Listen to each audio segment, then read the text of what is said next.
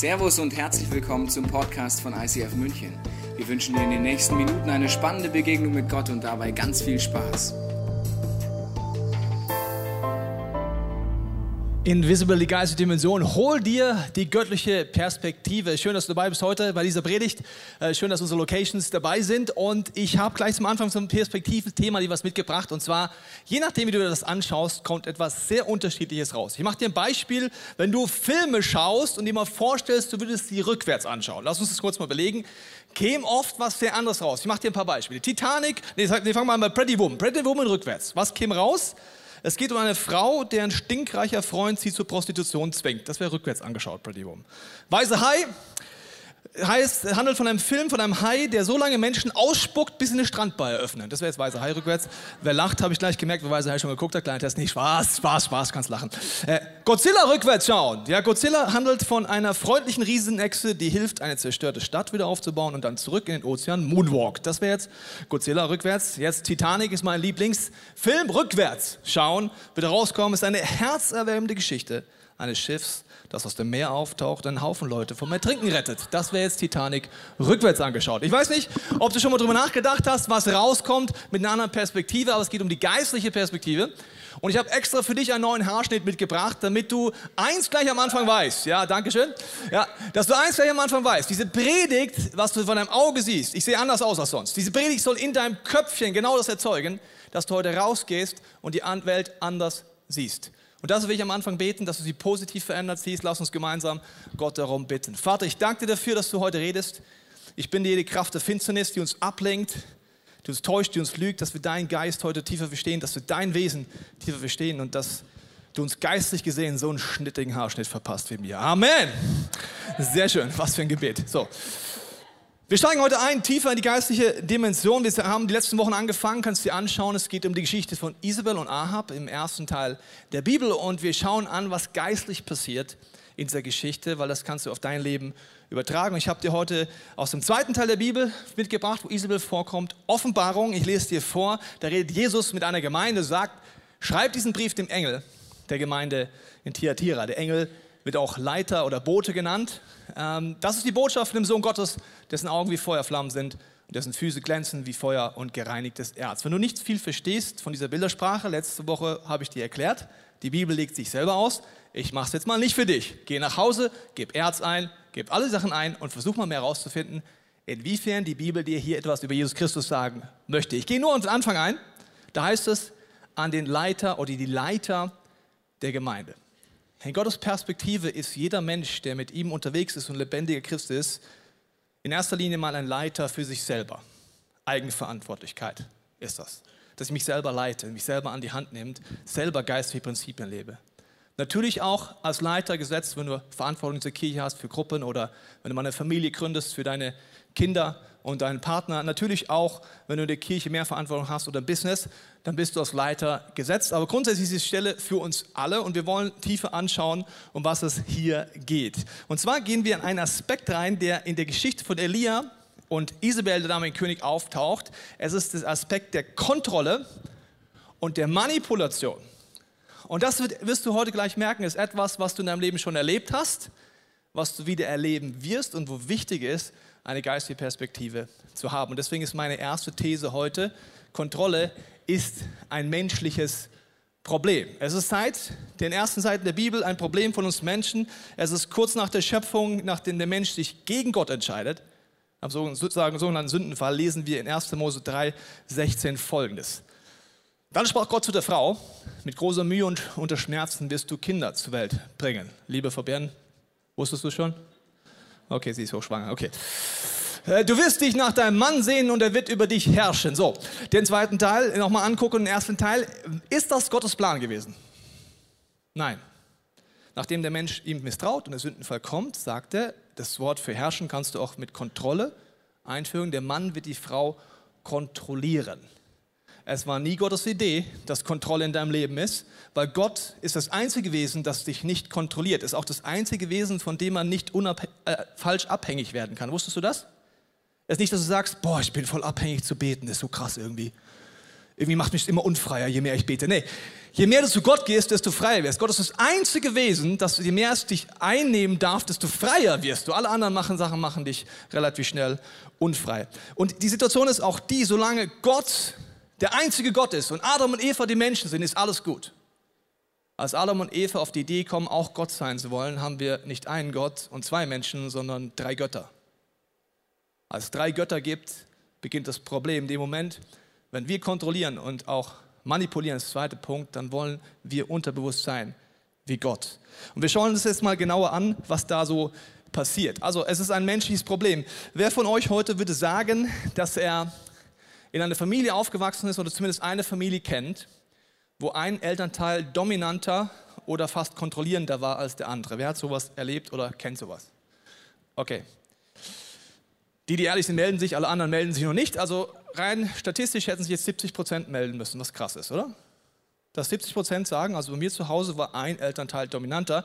Die zweite Frage mache ich jetzt nicht mehr öffentlich, um dich nicht bloßzustellen, aber wenn ich jetzt fragen würde, wer von euch fand das genau richtig so, würden sie wenigstens sich melden. Die meisten würden sagen, also wenn es kontrollierend wird, wird es ungut. Herrschen war nie Gottes Idee. Wusstest du, warum meine Frau und ich nie ein Problem haben mit Hauptschaft und so weiter? Weil wir haben nur einen Herrscher, der ist Jesus Christus. Und wir gemeinsam folgen ihm nach. Es gibt gar keine Diskussion in unserem Leben. Also es kommt jetzt hier etwas rein, was kontrollierendes und auch, äh, es gibt aber auch es positiv kontrollieren. These 2, es gibt gesunde, Jesus-zentrierte Leiterschaft und die hat auf den ersten Blick auch was mit Kontrolle zu tun. Es gibt Dinge in deinem Leben, da sind wir dankbar, wenn die richtige Person die richtigen Dinge kontrolliert. Ich mache dir ein Beispiel. Solange wir in einer Demokratie leben und nicht bestochene Polizisten haben, würden die meisten sagen, ich bin recht dankbar, dass die auch mal was kontrollieren. Es sei denn, du hast einen Joint geraucht und sagst, nicht gut heute. Aber grundsätzlich bist du dankbar. Wann ist die Kontrolle gut? Wenn der Polizeiapparat und die ganze Sache dahin demokratisch und von Menschenrechten durchdrungen ist, dann sind Kontrollen gut. Wusstest du das? Weil sie Dinge aufdecken, die destruktiv sind. Wann wird die gleiche Kontrolle schlecht? Wenn der Staat dahinter destruktiv, manipulierend, kontrollierend ist. Dann wird es schlecht. Das ist in anderen Bereichen auch so, wenn du ein Musikinstrument lernst, äh, solltest du einen Lehrer haben, der auch mal kontrolliert, ob du richtig spielst, weil sonst bringt der nicht so ganz so viel. Wenn er so ein Motivator ist, immer sagt, wow, super, amazing, wie du heute wieder spielst, granatenmäßig, dann meldet derjenige sich bei Deutschland, sucht einen Superstar an und blamiert sich, weil er echt denkt, er kann spielen, aber er kann nicht mal einen geraden Ton treffen. Also ein Lehrer sollte im Positiven kontrollieren, ein Kampfsporttrainer auch der sollte dir Feedback geben und kontrollieren, ist der Tritt denn richtig? Hast du den richtig eingesetzt? Weil wenn du ihn falsch eintrainierst, ist es extrem aufwendig, im Sport eine falsche Technik wieder rauszukriegen. Das heißt, es gibt eine konstruktive, göttliche Leiterschaft, die auch was mit Kontrollen zu tun hat, in dem Sinn zu schauen, ob etwas zum Leben dient. Diese Aufgabe hast du, sobald du eine göttliche Verantwortung hast für Menschen.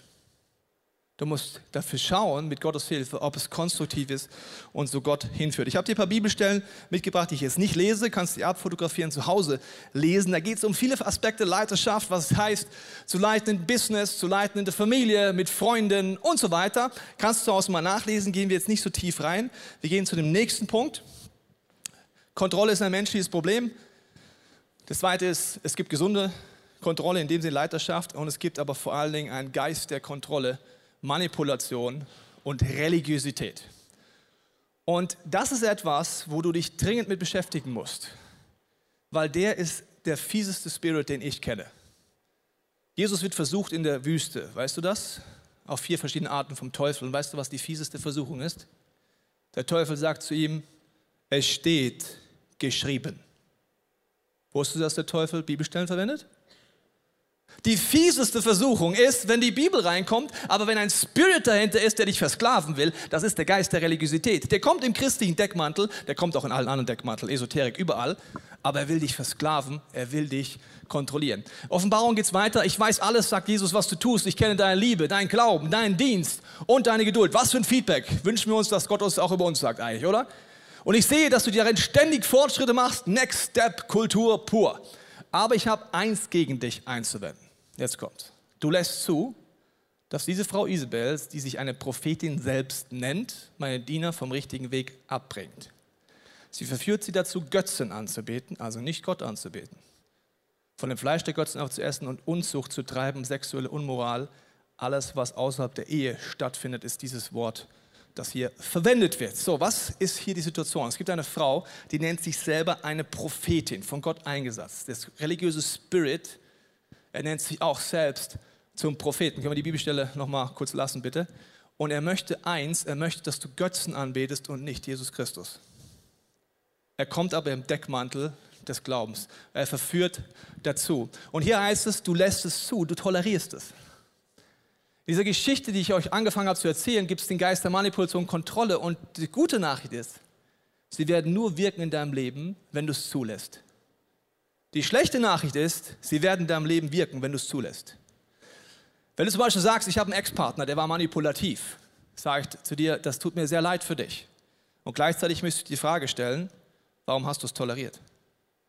Warum hast du zugelassen, dass sich jemand manipuliert? Warum warst du der Meinung, dass jemand mit dir so umgehen darf? Was ist in deiner Identität zerbrochen, dass du nicht gesagt hast, hey, warte mal, so geht's nicht, mein Freund oder meine Freundin? Kontrolle und Manipulation funktionieren, wenn es zulässt und Gott kritisiert hier eine ganze Kirche und sagt, ihr lasst Destruktives zu in eurer Mitte. Manipulation ist etwas, was im ersten Teil der Bibel bei Isabel vorkommt, hier vorkommt.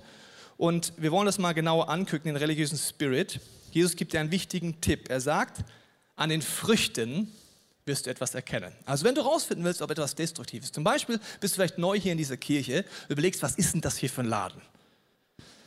Sieht jetzt nicht katholisch aus, der Typ da vorne sieht nicht aus wie ein Priester und jetzt hat er auch noch so eine bekloppte Frisur. Also ich weiß nicht, was du denkst, aber der simpelste Tipp ist, an den Früchten, das was daraus entsteht, ist das gut oder schlecht? Wirst du dadurch freier oder abhängiger? Wirst du von Angst befreit oder kriegst du mehr Angst? Kommt Druck in dein Leben oder Freiheit? Ganz simpel. Die Früchte der Spirits, die ich euch aufgezählt habe letzte Woche, waren Angst, Isolation, Schwere, weißt du noch? Isolation, letzten Wochen. Als alles Früchte, die übrigens, heute merken wirst, der religiöse Spirit in deinem Leben durch Kontrolle und Manipulation erreichen möchte. Und jetzt schauen wir uns das mal noch genauer an, an einem Beispiel, weil diese Sachen ziehen sich durch die ganze Bibel durch. Ich habe euch letzte Woche gesagt, es gibt verschiedene äh, Schreiber in der Bibel, aber nur ein Autor. Und Gott möchte uns Dinge tief erklären. Wir schauen uns mal an, wie diese Dinge der Manipulation, Kontrolle durch die ganze Bibel gehen, am Beispiel von König David. Er betet folgendes in Psalm 55. Mein Herz ängstigt sich in meinem Leibe und in meinem Leibe und Todesfurcht ist auf mich gefallen.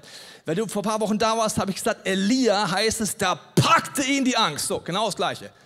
Es ängstigt, hat Todesfurcht, Furcht und Zittern ist über mich gekommen. Und Grauen hat mich überfallen. Da packte mich die Angst. Wenn du letztes Mal nicht da warst, schau dir unbedingt diesen Podcast an, weil darauf werde ich nochmal eingehen. So, warum hat er Angst in seinem Leben? Was ist passiert? Wir lesen weiter, was der Grund ist. Denn nicht mein Feind schmäht mich, das würde ich ertragen. Keiner, der mich hasst, tut groß wider mich.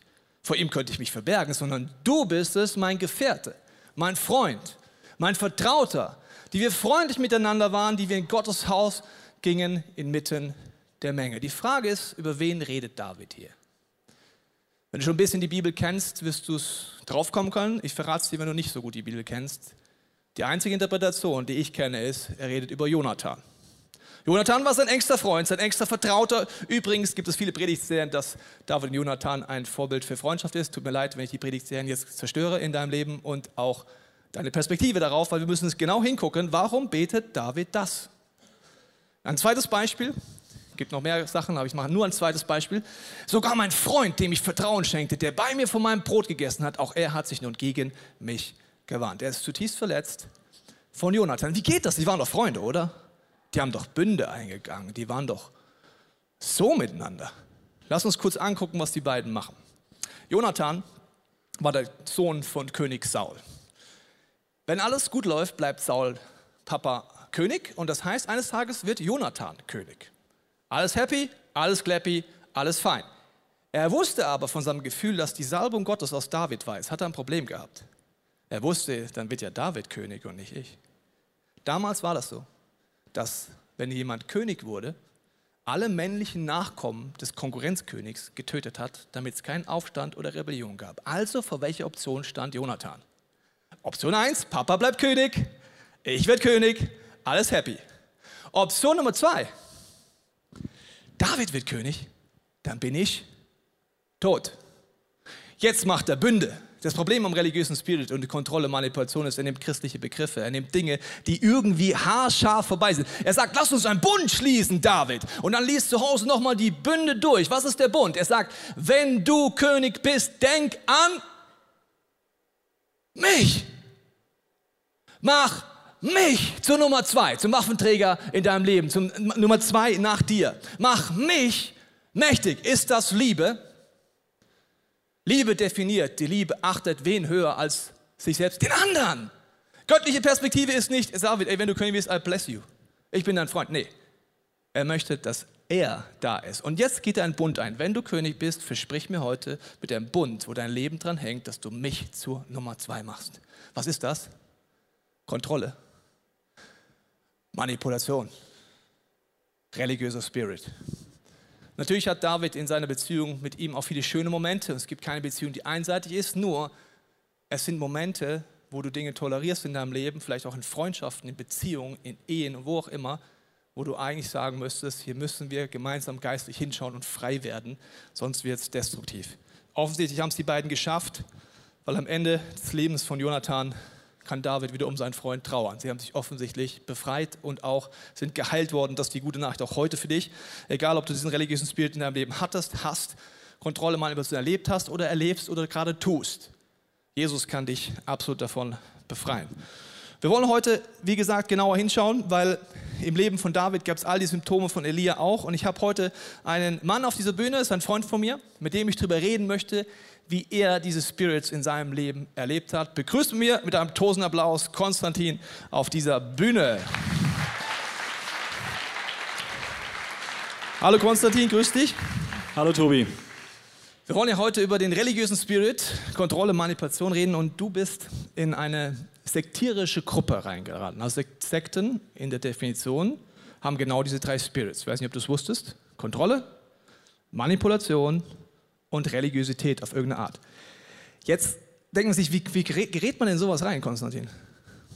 Der, der Leiter dieser kleinen sektierischen Gruppe, mit dem war ich einige Jahre vorher zum Glauben gekommen. Ich habe mit 25 Jesus kennengelernt das ist also jetzt 15 Jahre her, ich bin jetzt 40 und äh, das war eine ganz besondere Beziehung mit ihm in den ersten Jahren oder in der ersten Zeit, wo wir uns kennengelernt haben, war es auch noch, hatten wir wirklich viele gute Erlebnisse. Ich habe mit ihm viele Wunder erlebt. Er war ein, ein Mann, der, der einfach sehr prophetisch, der auch von sich gesagt hat, ich bin ein Prophet und er hat das auch immer wieder eigentlich bewiesen, dass das stimmt, was er sagt, weil er nämlich einfach äh, Dinge in der Zukunft gesehen hat und die sind dann tatsächlich auch eingetreten. Ähm, das Problem war, dass er einfach, äh, also eigentlich gar nicht unbedingt damals für mich das Problem, sondern er war nicht an eine Kirche gebunden. Er war nicht fest in der Gemeinde und ich fand das damals super, weil ich hatte nichts mit Gemeinde am Hut. Für mich war das eher, eher strange und seine Freiheit hat mich fasziniert. Aber eben genau das wurde dann zum Problem, dass er nicht an eine Kirche gebunden war. Er erlebt Dinge, er erlebt Wunder, er erlebt Prophetisches. Ähm, wie geht denn, so ein Prozess los, würdest du sagen? Genau, also das kann man irgendwie sich so vorstellen wie so ein Halbkreis. Hier fängt er an und dann geht er so rüber und dann geht er bis auf die andere Seite, bis man halt von der Richtung und Perspektive genau in die andere Richtung und Perspektive schaut. Und wenn man jetzt so, so kleine Schritte geht, dann äh, ist es gar nicht mehr so strange, dass man dann irgendwann da landet. Aber wenn man sich überlegt, gut, äh, von der Perspektive dann das, was das, das Ende sozusagen dieser ganzen Geschichte ist, da hätte ich, würde ich jetzt auch denken, wie bin ich da jemals reingerauscht? Ähm, aber es war so und deswegen nehme ich äh, uns jetzt einfach mal mit in diese kleineren Schritte. Ähm, also es waren einfach schräge Ansichten äh, bei ihm und äh, in dieser kleinen Gruppe. Wir waren insgesamt zu dritt. Wir haben sehr wenig in der Bibel gelesen. Wir haben viel auf den Heiligen Geist gehört. Und zwar ähm, haben wir einfach nicht wirklich geprüft oder überhaupt nicht mit anderen Leuten jedenfalls geprüft, was wir da gehört haben. Wir haben eigentlich alles umgesetzt. Und äh, wir haben schon auch Wunder erlebt, ähm, aber wir sind nach wie vor nicht in eine Kirche gegangen und äh, das, äh, diese geistigen Übungen haben wir einfach nur zu dritt gemacht. Also wenn man jetzt irgendwie so sagt, okay, das ist so ein ganz kleiner Schritt, wir lesen halt einfach wenig Bibel und das, damit kann ich ja irgendwie leben. Jetzt geht es so einen Schritt weiter irgendwie. Ähm, 30 Grad, ich habe äh, diese, diese beiden Männer hatte ich jahrelang nicht gesehen. Ich war inzwischen im ICF hier eigentlich gut integriert und dann plötzlich äh, haben die sich angekündigt und haben mich hier in München besucht Und äh, das war für mich eigentlich klar, die fahren nach ein paar Tagen wieder. Aber nach ein paar Tagen haben sie mir halt gesagt, nee, nee, wir haben ja Gottes Auftrag, dass wir jetzt hier bei dir bleiben und einfach auch festbleiben. Und da hätte ich ja eigentlich auch schon sagen können, uh, das ist mir irgendwie zu eng und zu viel, aber ähm, ich habe es halt zugelassen. Ja, und äh, dann haben die einfach mit mir in meiner kleinen Wohnung hier in München auf unbestimmte Zeit gelebt. Und äh, wenn man jetzt so, so weitergeht, diese, diese, diese Range, also dann vielleicht 60 Grad, ähm, auf 180 Grad kommen wir dann ja insgesamt. Also wenn es so 60 Grad sind, dann, dann haben sie irgendwann gesagt, hey, wir haben jetzt einfach von Gott diesen Eindruck bekommen, du sollst dich vom ICF trennen, weil das ICF ist einfach nicht geistlich genug und du sollst dich auch vom Tobi als Pastor trennen. Und äh, dadurch, dass ich halt mit ihnen in dieser Intensität gemeinsam als Gruppe so viele äh, schon auch wirklich Wunder erlebt habe, wie ich schon gesagt habe, habe ich dann gesagt, ja gut, dann mache ich das halt einfach mal. Kann ja nicht viel dabei passieren. Ich habe mich dann im Gebet tatsächlich auch vom ICF gelöst. Das war jetzt ein Beispiel, Beispiel vom ICF. Ich sage euch gleich das erste Kriterium jetzt für Geisterkontrolle, Manipulation ist folgendes, sich vom Rest des Leibes Christi absondern versus die gesamte Kirche als ein Leib Christi ansehen. Was bedeutet das? In Religiosität kommt immer der Punkt, dass man sich... Äh, wirklich abgrenzt und sagt, wir sind die Gruppe, wir haben es verstanden, wir in diesem Setting wissen alles viel besser. Und Jesus sagt genau das Gegenteil. Er sagt, er wird seine Kirche bauen und die ist Gott sei Dank größer als ICF, größer als die katholische Kirche, Gott sei Dank größer als die evangelische Kirche und alle Freikirchen zusammen, weil Jesus Christus Gott sei Dank viel größer ist als wir kleinen Pfosten. Aber egal, das ist der Punkt, man kapselt sich ab und macht diesen Punkt. Und das ist ja dramatisch eigentlich. In dem Fall, was beim ICF würde auch woanders gehen. Was war der nächste Schritt? Genau, äh, ich möchte dazu einfach noch sagen, ich finde einfach die Kultur hier, die wir im ICF haben, super, weil wir mit anderen Kirchen zusammenarbeiten, mit anderen Movements. Ähm, zum Beispiel als Hillsong hier in München gegründet war, haben wir eine Sonderkollekte gemacht in allen Gottesdiensten, um einfach die zu segnen, um ihnen einen guten Start hier zu geben, anstatt eben zu denken, öh, das ist ja irgendwie eine komische Konkurrenz. Also das gefällt mir einfach total gut. Ja, also das nächste war dann irgendwie so, sagen wir mal so circa 75 Grad. Wir haben irgendwie so viel im Geist ähm, gebetet und, und, und geforscht, dass wir uns gedacht haben, boah krass, das, was wir hier gerade erleben und diese Offenbarungen, die wir bekommen, die, die haben andere gar nicht. Und es war den beiden auch total klar, nee, wir sind hier eine Special Force und wir sind für ganz besondere Einsätze da und Gott wird uns da auch reinschicken. Und ähm, die deutschen Christen, die sind einfach total lau, die haben das einfach überhaupt nicht kapiert und die sind noch nicht so weit. Wir aber sind die Vorreiter und wir sind eigentlich eine unfehlbare Truppe und wir sind total rein. Und genau deswegen, weil wir reinbleiben wollen, kapseln wir uns nämlich ab von den anderen, die nicht so weit sind. Letztes Mal da warst, habe ich dir was von Isolation erzählt. Wenn nicht, schau es dir ja nochmal nach. Ein sehr wichtiges Phänomen, dass dann Isolation passiert. Ein weiteres äh, Indiz ist Betonen von speziellen Lehren, die außerhalb der Bibel stehen, versus Klarheit in der biblischen Lehre. Es fängt immer damit an, dass ein Leiter oder irgendjemand behauptet, dass die Offenbarung, die er hat, über das Wort Gottes hinaus von Gott ist. Und weil er Leiter ist, ist das auch nicht zu hinterfragen. Gesund ist, dass man sagt, äh, die Bibel ist Unfehlbarkeit und nicht die Menschen. Weder der Papst noch Gott sei Dank ich oder irgendjemand ist unfehlbar. Das Einzige, was unfehlbar ist, ist das Wort Gottes. Aber es fängt so langsam an. Interessanterweise hat es bereits damit angefangen, wenig Bibel zu lesen. Jetzt gehen wir mal auf 90 Grad, in die Mitte. Ja, 90 Grad, genau. Das ist ähm, einfach so, dass ich mich dann auf einem Platz reduzieren haben lasse, dass ich nicht mehr ähm, mündig prüfen durfte, was die anderen beiden sagen, sondern äh, die haben halt einfach Offenbarungen von Gott bekommen und meine Aufgabe war das irgendwie auch umzusetzen mit ihnen gemeinsam, was sie eben angeblich von Gott gehört haben. Und Kritik war komplett unmöglich. Natürlich waren dann auch Bibelstellen im Raum, so von wegen, ja, aber du willst doch Jesus nachfolgen. Und es geht jetzt nicht darum, dass dein Wille geschieht, Konstantin, sondern es geht darum, dass Gottes Wille geschieht. Und das war mir natürlich extrem wichtig. Ich wollte ja, dass Gottes Wille geschieht, aber letztendlich war es halt so, dass der Wille von den beiden geschehen ist und nicht Gottes Wille. Und dazu möchte ich einfach auch sagen, wenn äh, du, der du jetzt hier drin sitzt oder ähm, zu Hause den Podcast anschaust, wenn du merkst, dass du in so einer Gruppierung drin bist, dann kann ich dir einfach nur empfehlen, so schnell wie möglich fortzulaufen, so schnell wie möglich deine Sachen zu packen.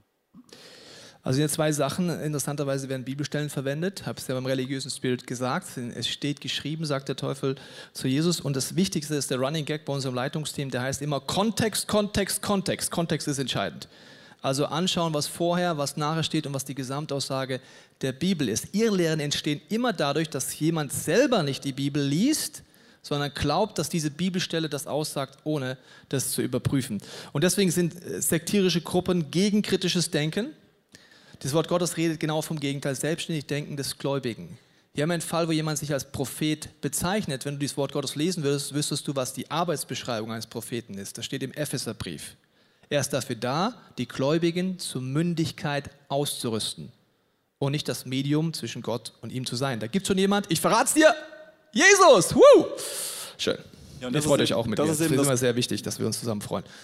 Das ist eben das Coole, ähm, dass äh, als ich dann auch aus dieser Gruppe wieder rauskam und hier wieder im ICF war und auch viel, viel mit dir gebetet habe, dass du mir auch immer gesagt hast, Konstantin, ich bin nicht dein Orakel und ich werde auch nie dein Orakel sein, du musst schon selber zu Gott gehen. Oder wenn wir dann halt auch in der Small Group gemeinsam beten oder gebetet haben und auf Gott gehört haben, dann war das immer so, okay, ich habe diesen Eindruck, vielleicht ist der von Gott, vielleicht spricht er dich an, aber eben wenn er dich nicht anspricht, gut, dann kannst du ihn auch gerne wegwerfen. Aber in der Gruppe, in der ich war, war das eben einfach alles die Wahrheit, was gehört wurde. Im 1. Thessaloniker-Brief heißt ja, man soll alles prüfen, das Gute behalten. Alles prüfen, das Gute behalten. In der Postgeschichte gibt es eine Situation, wo äh, Silas und, wer war der andere nochmal? Paulus. Paulus, super. Äh, gemeinsam gepredigt haben und dann hieß es, dass sie danach immer in den Schriften überprüft haben, ob das stimmt, was wir sagen. Und da bitte ich dich ja jede Woche darum, dass du selber die Bibel liest und nicht einfach nimmst, was hier vorne gesprochen wird. Jetzt gehen wir mal auf 120 Grad, da kippt es ja jetzt wirklich. Genau, also das, dann sind wir jetzt irgendwie von da, sagen wir mal, so ungefähr. Und das wurde dann schon echt hart, weil wir haben ja, wie gesagt, in meiner kleinen Wohnung hier zu dritt gewohnt und die beiden, ähm, also es gab dann einen Konflikt zwischen uns dreien, wo ich dann auch gesagt habe, hey, ich gehe einfach jetzt diesen Weg nicht mehr so in der Richtung mit euch weiter. Ich wollte einfach nochmal auch Kritik anbringen. Dann haben die beiden mich gepackt, sie waren auch zu zweit, haben mich aus meiner Wohnung rausgeschmissen, hinter mir die Tür zugesperrt und ich war ohne Schlüssel und ohne Geldbeutel oder Handy einfach auf der Straße gestanden. Ich habe dann einige Zeit auf der Straße verbracht, also ein paar Stunden. Es war ziemlich kalt. Ähm, und anstatt da wegzulaufen oder auch vielleicht zu dir zu fahren, ähm, das war in dem Moment dann für mich irgendwie nicht mehr möglich oder nicht mehr drin, weil ich einfach schon so weit gegangen bin. Ich war ja schon auf Grad 120 sozusagen. Ja, ich bin dann zurückgegangen. Ich wollte ja auch meine Wohnung wieder einnehmen. Ich fand das einfach eine absolute Frechheit. Ähm, und dann haben sie mich auch wieder reingelassen, aber mir dann eigentlich die Schuld gegeben an diese Situation, gesagt, mach sowas nie wieder, sei nie wieder so ungehorsam. Also es war echt eine harte Sache. Ähm, es klingt jetzt total abgefahren, wie man in so eine Situation reinrasseln kann, wie man sowas mit sich machen lassen kann. Aber eben, ich denke mir jetzt auch so, wie konnte das passieren? Aber es war in dem Moment für mich nicht so sichtbar. Das ist ja die unsichtbare Dimension, über die wir reden. Das ist genauso, wie man von außen nicht nachvollziehen kann, dass man in einer destruktiven Beziehung bleibt und man denkt, wieso bleibst du denn da? Also in deinem Leben ist es vielleicht nicht das, aber ich, wenn du nachher betest, wirst du merken, in deinem Leben gibt es diese Tendenzen eben auch, wenn wir nicht wachsam sind. Wie war das denn da mit Geld? Ja, das war natürlich dann auch bald ein Thema. Ich hatte mir halt äh, ziemlich viel angespart von meiner Arbeit und äh, das war dann klar, dass diese Finanzen einfach der Gruppe gehören. Und äh, es blieb zunächst noch zwar auf meinem Konto, aber ähm, dann war eben durch eine angebliche Offenbarung Gottes, äh, mussten wir sofort nach Fernost fliegen und da sollte auch noch eine vierte Person dazu kommen. Also ich habe dann einfach mal schnell für vier Personen Flüge nach Fernost gezahlt und waren wir drei Wochen dort unterwegs. Auch wieder so eine Art, ja, wir sind die Special Force und du, kannst, du darfst das jetzt sozusagen finanzieren. Das ist ein weiteres Merkmal, das ist, dass Immoralität, Geld und Eigentum der Mitglieder gehört den Leitern versus, was die Bibel sagt, sexuelle Reinheit, privates Eigentum. Wie passiert sowas? Äh, der Leiter oder die Leiter einer Gruppe oder einer ganzen Bewegung äh, begründet es damit, dass sie eine Offenbarung haben, die auch über die Grenzen der Moral hinweggehen können. Wenn Gruppen kippen, denkst du von außen, wie kann das denn sein? Wieso könnt ihr alle mitmachen, wenn auf einmal eine Gruppe anfängt zu sagen, was es alles schon immer wieder gab, ja, weißt du, Ehe ist doch nicht mehr so wichtig, lass uns Ehebruch machen, lass uns Seelenverwandte einführen. Dann denkst du von außen, wie geht das? Ja, es geht, weil der Leiter von sich beansprucht, ich habe Offenbarung über das Wort Gottes hinaus. Die Bibel lehrt genau das Gegenteil. Übrigens im Finanzen, nämlich, dass der freudige Geber von Gott geliebt wird und dass es freiwillig ist. Das heißt, solltest du jemals denken, du musst geben, dann pack dein Geldbeutel sofort wieder ein, kauf dir ein Eis oder ein Lolli oder irgendwas anderes, aber spende bitte niemals Geld, weil du denkst, du musst das. Das ist aus Freiwilligkeit, aus Freude darüber, dass Gott deine Ressourcen nutzen kann. Konstantin, wir gehen mal auf 150 Grad. Lass uns ein bisschen anheizen. Ja, genau. Ich heiz mal ein bisschen an. Ähm, es gibt diese Bibelstelle in Lukas 14, 26, die ist ziemlich haarig, sage ich mal so. Da sagt nämlich Jesus, wenn du nicht Vater und Mutter und deine Geschwister und sogar die eigenen Kinder hast, das steht da tatsächlich, dann kannst du nicht Jesu Jünger sein, also hassen mit zwei S. Das haben die natürlich benutzt, um mir zu sagen, hör mal zu, ähm, das steht hier, das musst du jetzt auch so machen geh mal zu deinen Eltern, in deiner Kindheit sind ja auch einige Sachen nicht so gut gelaufen und hau ihnen mal alles so richtig um die Ohren. Das habe ich dann auch gemacht, leider muss ich heute dazu sagen. Ich bin zu meinen Eltern, habe ihnen wirklich den Kopf gewaschen. Die sind völlig verdattert dann zurückgeblieben. Ich, das war echt das Gegenteil von einer göttlichen Feedback-Kultur und einer liebevollen Art und Weise, ihnen das zu sagen. Ähm, aber sie haben mich eben dazu getrieben, indem sie mir diese Bibelstelle vorgehalten haben. Als ich dann nicht mehr in der Gruppe war, habe ich mal genauer nachgeforscht, was das eigentlich bedeutet. Dieses Wort Hassen steht zwar tatsächlich da, aber das ist hier nicht ein emotionales Hassen, sondern es ist ein, eine klare Entscheidung dafür, Gott an erster Stelle zu setzen und alle anderen an zweite oder dritte Stelle oder eben vierte. Aber natürlich der Familie und den Freunden mit der Liebe zu begegnen, die mit der Liebe auch, mit der Jesus auch uns begegnet. Kontext, Kontext, Kontext, Kontext. Nächstes Merkmal ist nämlich, die natürliche Familie hat keine oder wenig Bedeutung. Versus göttliches Prinzip Priorität auf Ehe und Familie. Und übrigens, Jesus sagt, ich schicke euch von heute in die Kirche. Scherz, alle sind wieder wach. Nein, ich schicke euch in die Welt. Wo schicke ich euch hin? In die Beziehung zu den Menschen, da wo sie sind und keine, auf keinen Fall in Isolation abkapseln. Das ist genau das Gegenteil von dem, was Jesus uns teach. Ich muss kurz die Leute ein bisschen aufwachen. Ah, das ja. ist cool. Ja. Äh, genau das ist ja dann bei uns passiert, weil der nächste Schritt war dann eben, ja, hör mal, das steht hier in der Bibel, jetzt ist die Zeit wirklich gekommen, wo du dich von deinen Eltern absonderst, wo du dich deiner Familie absonderst und von deinen Freunden. Das heißt, du brichst jetzt den Kontakt komplett ab und ähm, weißt du was? Äh, lass mich mal in deinen E-Mail-Account einloggen. Ich, ich setze die mal alle auf die Blacklist, sodass sie dir auch keine E-Mails mehr schreiben können. Also es war echt eine harte Sache. Ich habe es mit mir machen lassen, muss ich auch sagen. Ja. Hast du auch das Handy abgenommen, kommen noch viel mehr. Das ist das nächste Prinzip. Das ist das Fordern von unangemessener Loyalität zu den Anführern versus Menschen direkt mit Jesus verbunden sind. Das ist ein großer Unterschied. Die Bibel sagt, dass Leiterschaft dafür da ist, es ist wie ein Gewächshaus, das dafür sorgt, dass Leute gesund wachsen können und selber bei Jesus Christus angedockt sind. Und nicht die Menschen, die Mittler sind zwischen Gott und den Menschen. Und das Problem ist ja oft, dieses Problem Wunder, nenne ich das jetzt mal so. Der Konstantin hat viele Wunder erlebt. Und jetzt gibt es hier einen ganz, ganz wichtigen Punkt. Wenn du den dir alleine merkst, hat die Predigt sich schon gelohnt. Wir machen oft den Fehler, dass wir Leute sehen, die begabt sind oder gesalbt sind und Zeichen und Wunder passieren und denken dann unbewusst, wenn ein Mensch solche Wunder durch Jesus Christus tun kann, dann ist er etwas ganz Besonderes und dann wird alles, was er tut, stimmen. Lass uns kurz das auf der Seele zergehen und überlegen, ob diese Idee logisch oder teuflisch ist. Was müsste Gott tun, wenn er uns erst benutzen könnte, wenn wir perfekt sind? Er müsste auf die Ewigkeit warten. Ja, super. Was müsste er tun, wenn er sagen würde, erst wenn dein Gottesbild perfekt ist und deine Theologie zu 100% so ist, wie Jesus ist, was müsste er tun? Auf die Ewigkeit warten. Also was muss Gott tun? Er benutzt Sünder. Das ist eine gute Nachricht für dich, deswegen benutzt er auch dich. Ist doch echt schön. Lass uns mal Gott einen Applaus geben, dass er Sünder benutzt. Das ist doch echt mal ein Applaus wert. Ja. Sonst könnte uns alle nicht benutzen, aber die schlechte Nachricht ist, Gott benutzt Sünder. Okay? Das heißt, kein Mensch auf der Erde, egal wie viele Zeichen und Wunder passieren, wird 100% der Dinge sagen, die von Gott sehen. Prüf alles. Prüf alles, das Gute behalte. Ähm, das ist für mich noch ein wichtiger Zusatzpunkt. Wenn jemand frisch im Glauben ist, klar, dann gibt es so einen Moment, wie so geistlich Vaterschaft, Mutter sein ist auch gut. Dann hat man mehr eine Beziehung, die eher so, ich sag mal, äh, vertikal ist. Aber das Ziel laut dem Wort Gottes ist immer, jemand aus der Kindschaft hin zum Bruder und Schwester zu bringen auf Augenhöhe. Und das ist immer horizontal. Wenn das nicht passiert unter Leiterschaft, ist sie kontrollierend, manipulierend und hält dich abhängig. Das kann deine Familie sein, das kann außerhalb sein. Konstantin, in diesem Schneckenhaus.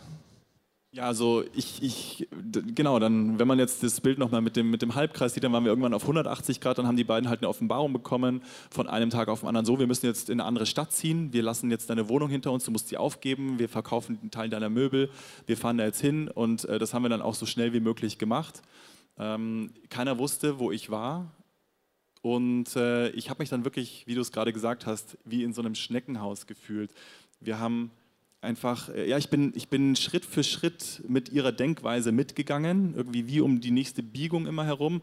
Und irgendwann bist du dann halt im Zentrum des Schneckenhauses und merkst, wow, krass, jetzt bin ich in der Sackgasse. Aber wenn du da drin bist oder als ich da drin war, war es zu spät, weil ich konnte da nicht einfach wieder rausgehen. Ich war total gefangen da drin. Der Weg zurück war versperrt. Die die Folgen oder das, wie ich mich da gefühlt habe, war, ich war in einer absoluten Einsamkeit, obwohl wir ständig zu dritt waren. Ich hatte keine Freude mehr. Ich habe Gottes Liebe nicht mehr gespürt. Ich hatte Angst vor Gott. Ich hatte Angst vor eigentlich allem.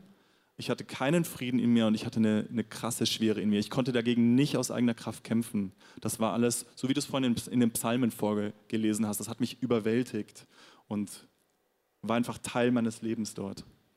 Und äh, ich hatte einmal eine Zeit dann auch mit Gott verbracht, weil ich habe mir gedacht, so ich muss doch jetzt mal wieder auch alleine irgendwie diesen, das, was ich, als ich Jesus kennengelernt hatte, diesen Frieden und diese Freude, das, das war mir natürlich in Erinnerung. Und, aber ich dachte halt, das ist der harte Weg, den wir hier gemeinsam gehen, der, der schmale Weg, von dem Jesus ja auch in der Bibel spricht. Aber das ist natürlich wieder eine andere Interpretation nötig.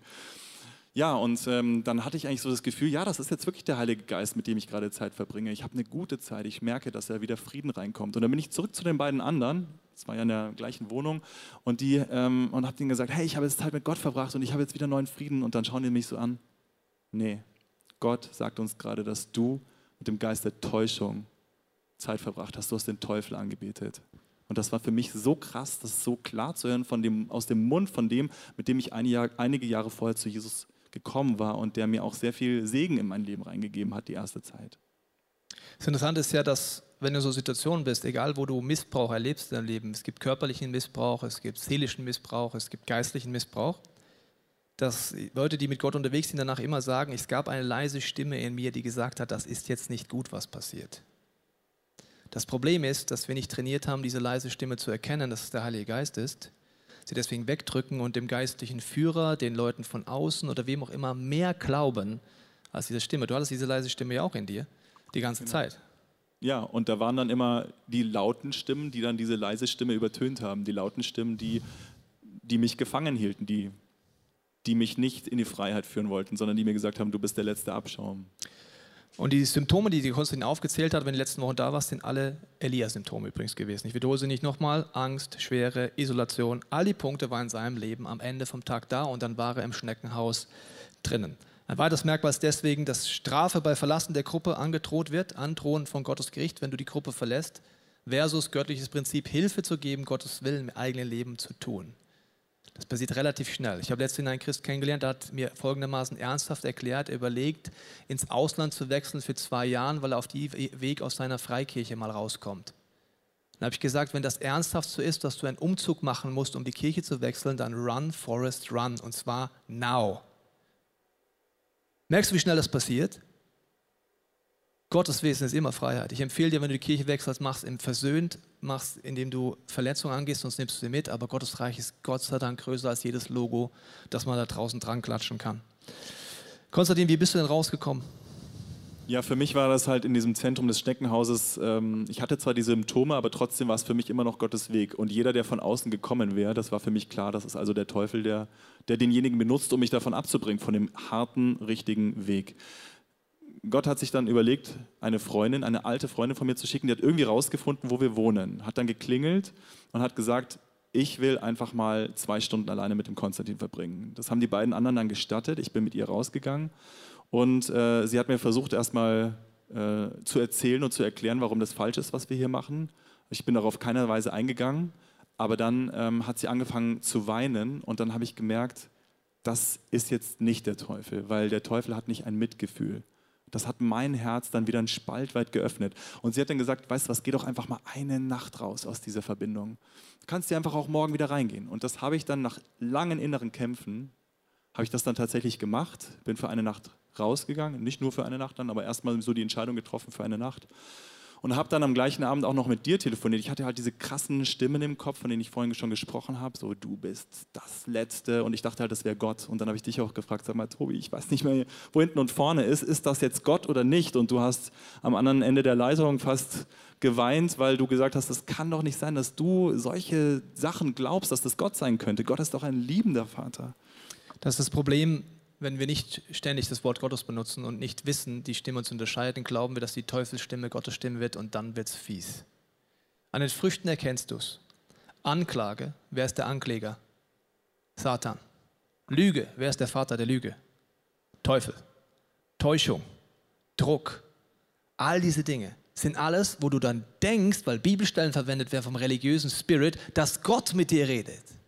Aber an den Früchten wirst du es erkennen. Wenn es nicht klar ist, wenn es nicht aus Liebe ist, wenn es dich nicht befreit, wenn es nicht dieses Gewächshaus aus der Vorne bringt, dann ist es nicht der Geist Gottes, der mit dir redet, sondern es ist ein Spirit, der mit dir redet und dich versucht zu knechten und zu verurteilen und dich in dein Schneckenhaus zu bringen.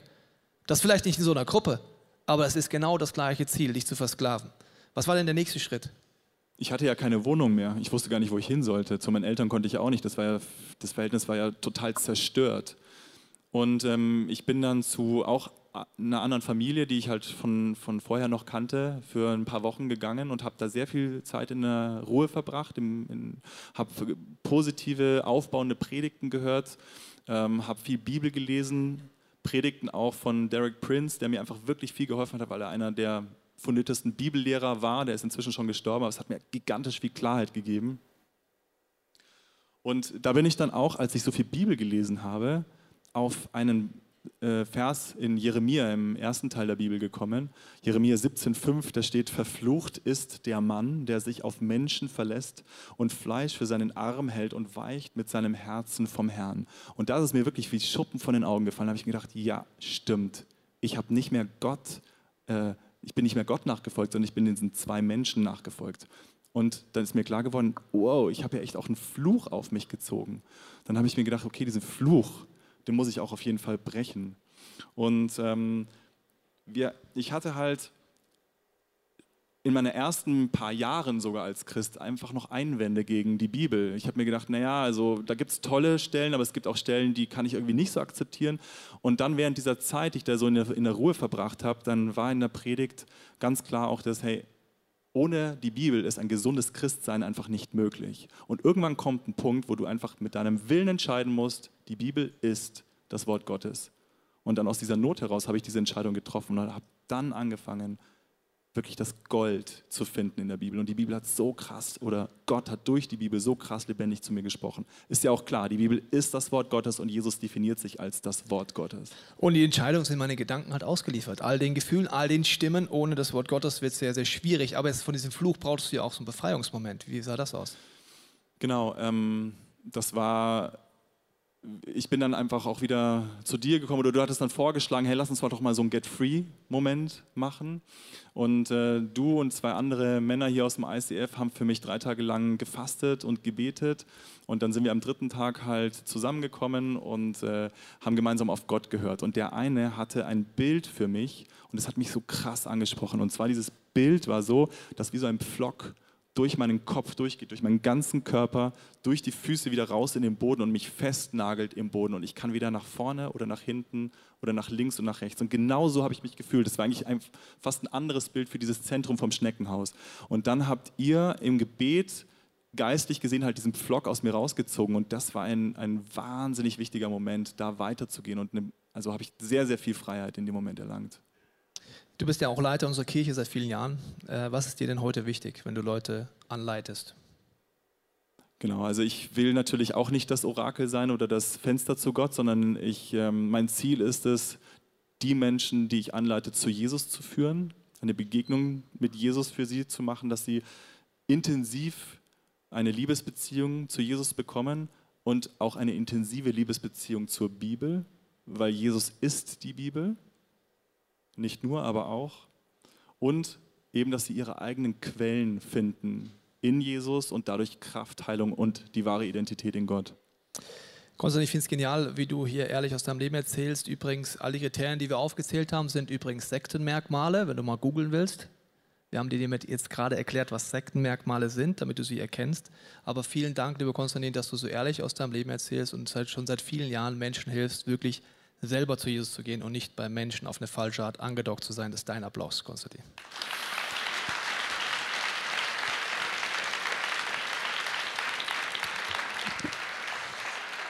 Wir werden jetzt in eine Zeit gehen, wo du die Möglichkeit hast zu reagieren. Und zwar ist die Frage, wo du Gott stellen kannst, wenn du magst, wo ist in meinem Leben Kontrolle, Manipulation, Religiosität?